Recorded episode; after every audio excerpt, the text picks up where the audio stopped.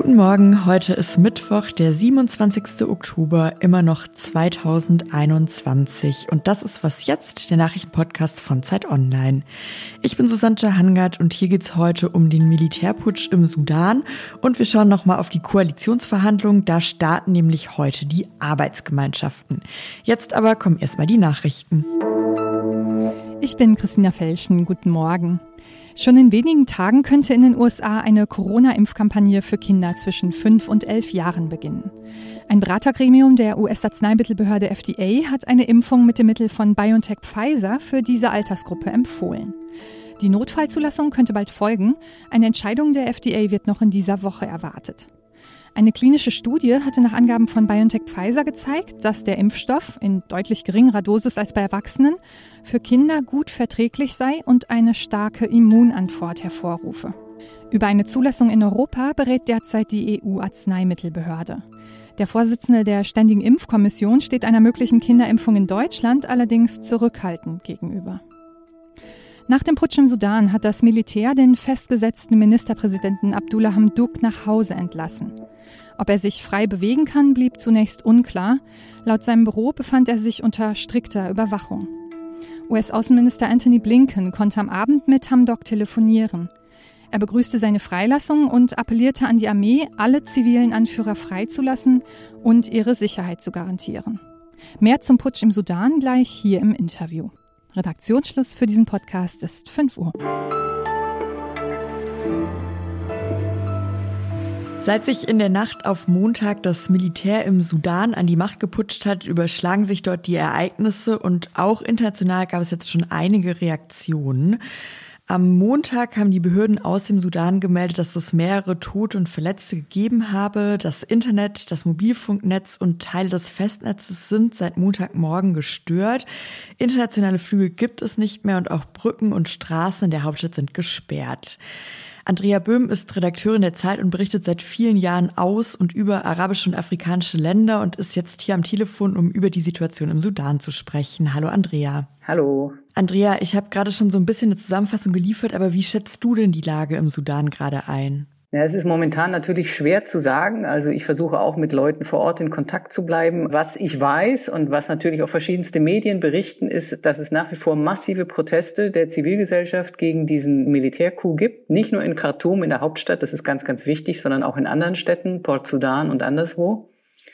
Die Leute sind auf den Straßen, die Leute mobilisieren. Es gibt Nachrichten, dass über einen Generalstreik nachgedacht wird oder der eventuell schon ausgerufen werden soll. Das weiß ich jetzt konkret auch nicht. Jedenfalls ist die Lage extrem volatil, wie man so schön sagt. Das heißt schlicht und ergreifend auch, du hast gerade erwähnt, die ersten Toten wurden bestätigt, mindestens sieben, zahlreiche Verletzte. Es wird scharf geschossen. Und die Frage ist einfach, auf wie viel brutale Repression wollen sich die Militärs und ihre Verbündeten einlassen und an welchem Punkt würden sie zurückschrecken? Kam denn der Putsch überraschend, würdest du sagen? Nee, er kam nicht überraschend. Das hatten mir Bekannte und Aktivisten, Aktivistinnen, die ich auf meinen Reisen vorher immer mal wieder getroffen habe, schon vor Wochen gesagt. Wir warten jeden Tag, dass irgendwas passiert. Und es gab im September ja so eine Art Generalprobe, wo dann auch von Seiten der Übergangsregierung, dem inzwischen abgesetzten Premierminister Hamdok eben auch gesagt wurde, es gab einen Putschversuch. Das wurde damals Anhängern des 2019 gestürzten Diktators Omar al-Bashir zugeschoben, aber viele Beobachter sagen, das war eigentlich eine Art Generalprobe. Und äh, ja, die Spannungen zwischen den Kontrahenten, also sprich einerseits dem zivilen Teil der Übergangsregierung und der Übergangsinstitutionen samt der Zivilgesellschaft, der demokratisch gesinnten Zivilgesellschaft und dem sudanesischen Militär ist eben in den vergangenen Monaten die Spannungen sind immer, immer massiver geworden, die Konflikte immer größer. Das Militär hat sich immer drohender gebärdet. Überraschend ist es nicht. Jetzt haben gestern ja auch die USA angekündigt, dass sie ihre Wirtschaftshilfen stoppen wollen. Es gab auch sonst schon einige internationale Reaktionen. Meinst du denn, die Strategie kann aufgehen, dass international Druck gemacht werden kann auf das Militär? Die kann aufgehen ganz sicher. Man muss dazu sozusagen den, das Bild etwas weiter öffnen. Der jetzige Machthaber, der Armeechef Abdullah Fattah al-Burhan, ja, pflegt sehr enge Beziehungen zum ägyptischen Präsidenten al-Sisi. Er pflegt auch sehr gute Beziehungen zu der Regierung der Vereinigten Arabischen Emirate. Man darf davon ausgehen, dass die Entscheidung des Militärs ist, also diesen Putsch durchzuführen, nicht ohne die Machthaber in diesen beiden Ländern erfolgt ist. Das heißt also zum Beispiel, dass die USA, die EU und andere Länder aber auch auf diese beiden Länder Druck ausüben müssen. Ich glaube, dass gezielte Sanktionen gegen Generäle durchaus wirksam sein können. Worum es jetzt zuerst am dringlichsten geht, ist schlicht und ergreifend dem Militär und damit verbunden sind auch einige paramilitärische Gruppen, denen klarzumachen, dass sie kein Blutbad riskieren dürfen. Ja, vielen Dank, Andrea. Danke.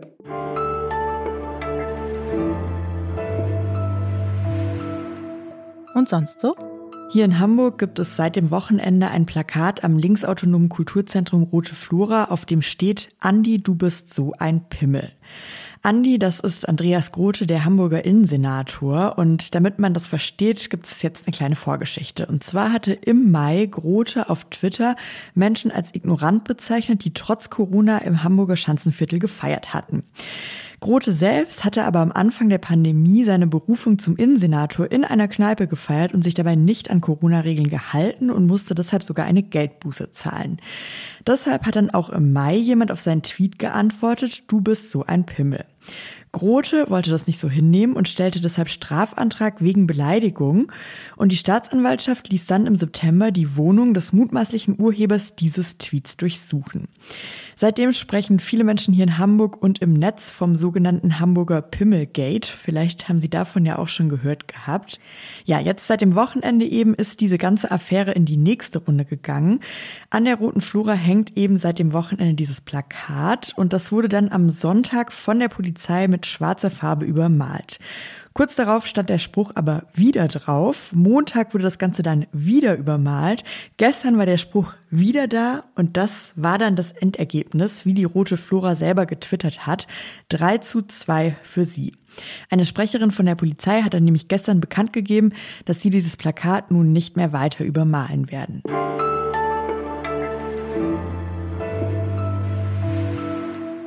Lasst uns die Lampen der Ampel richtig verdrahten damit sie vier Jahre auf Aufbruch leuchtet. Das hat der Bundesgeschäftsführer von den Grünen, Michael Kellner, vor etwas mehr als einer Woche gesagt, beim kleinen Parteitag der Grünen, bei dem er seine Partei davon überzeugen wollte und ja auch konnte, in Koalitionsverhandlungen mit SPD und FDP zu gehen.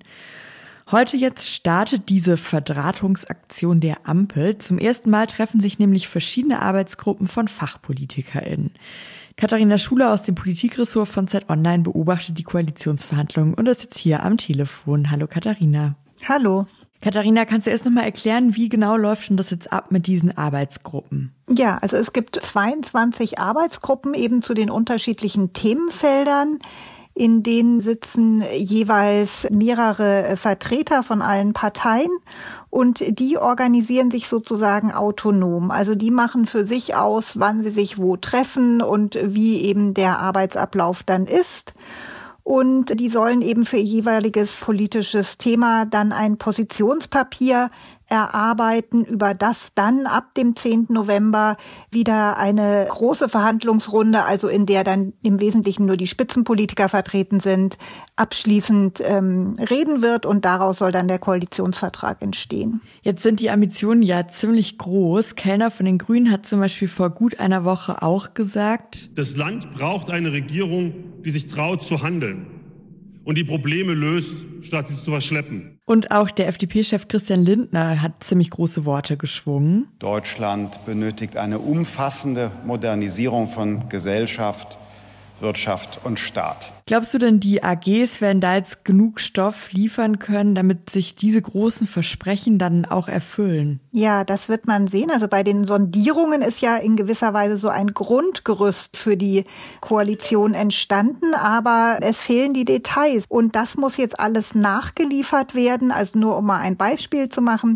Da steht zum Beispiel in dem Sondierungspapier, wir wollen notwendige Maßnahmen zu einem wirksamen Artenschutz Und äh, jetzt wird es natürlich zum Beispiel darauf ankommen zu sagen, ja, welche, was sind denn die notwendigen Maßnahmen? Oder man ist sich einig, dass man Hartz IV zu einem Bürgergeld umbauen will, aber in welcher Höhe das dann zum Beispiel gezahlt werden soll, das alles ist offen und das alles muss jetzt eben von den Fachleuten nachgeliefert werden. Glaubst du denn, die Koalitionsverhandlungen können auch noch scheitern? Das halte ich für sehr, sehr unwahrscheinlich, weil dazu schien doch das Klima zwischen den Koalitionspartnern zu gut.